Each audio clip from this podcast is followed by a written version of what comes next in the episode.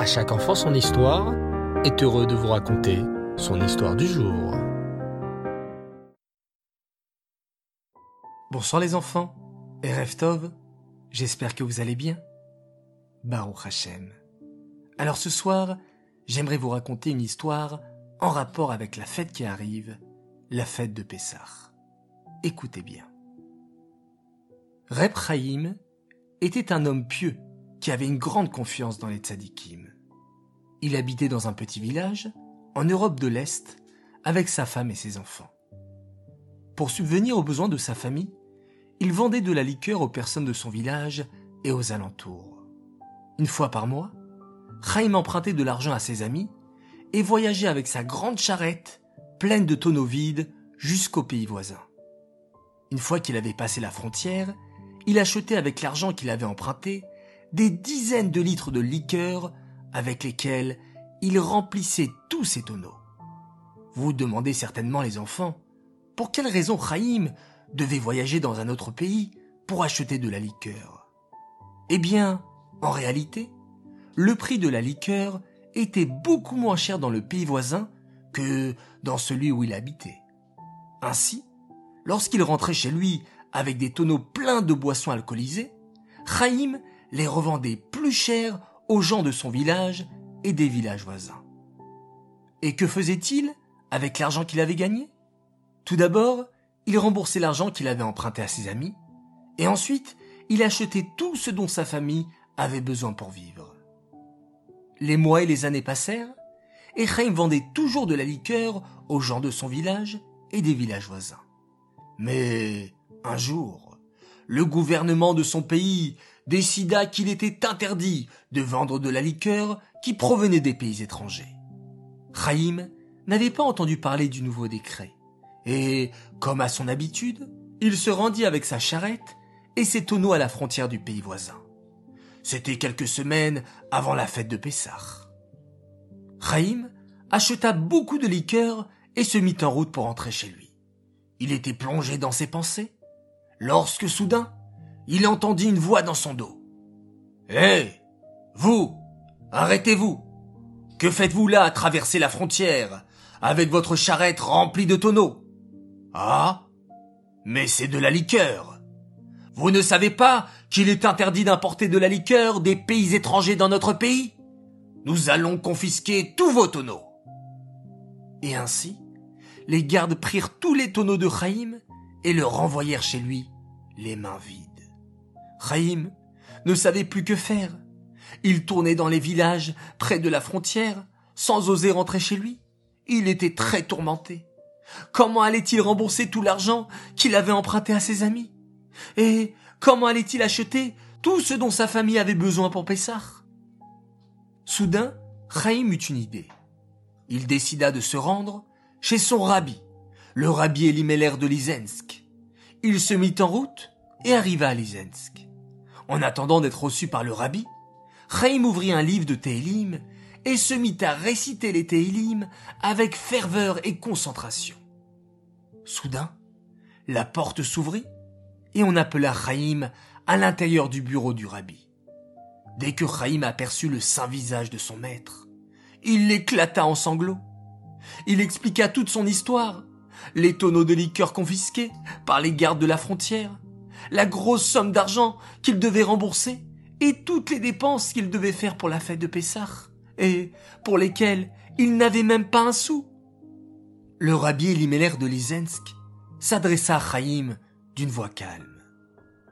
Retourne à la frontière et dis aux gardes que ce n'est pas de la liqueur qu'il y a dans les tonneaux, mais simplement de l'eau.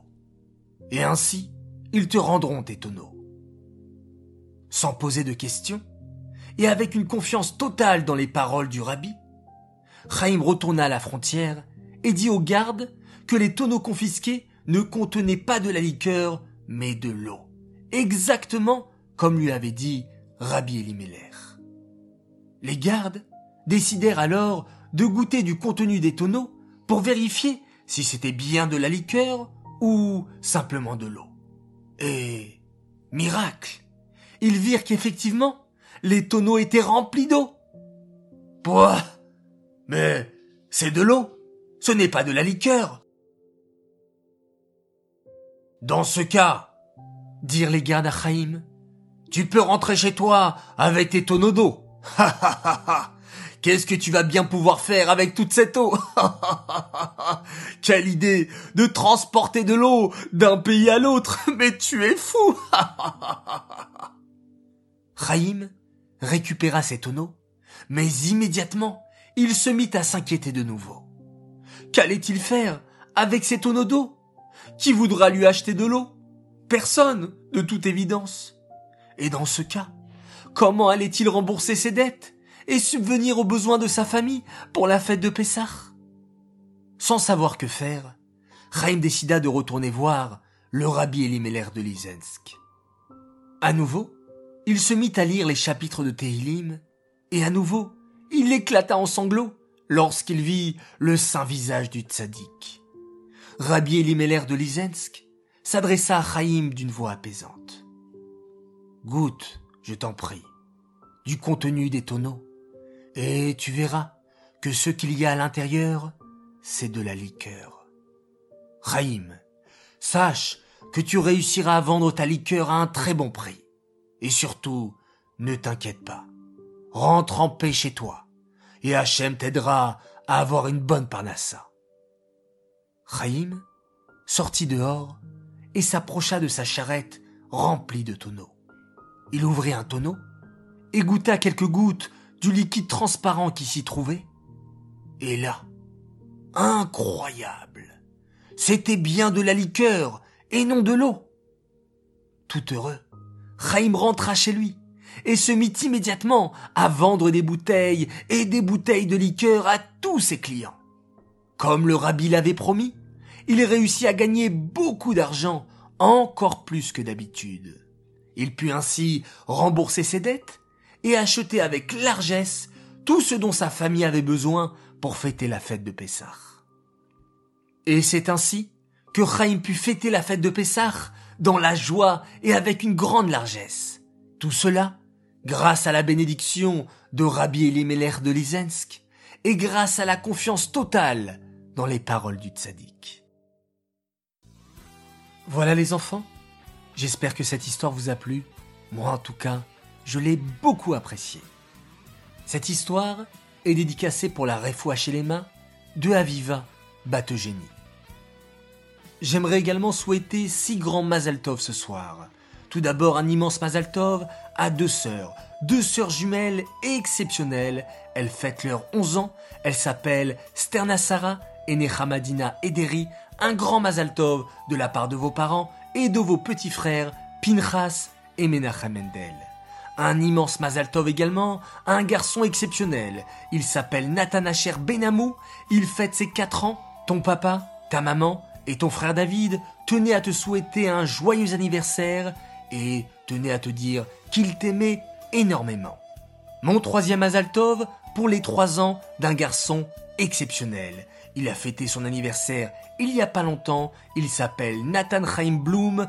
Bravo à toi, car je sais que tous les matins tu fais une très belle tefila et tous les soirs tu fais un magnifique schéma Israël. Bravo, tes parents t'aiment et sont très fiers de toi. Quatrième Mazaltov pour la naissance d'un petit sadique. Il s'appelle Eliaou Dov Sides, un grand Mazaltov à ses grands frères, Lévi Yitzhak et Shmuel, que vous puissiez être des grands frères formidables et donner toujours le bon exemple.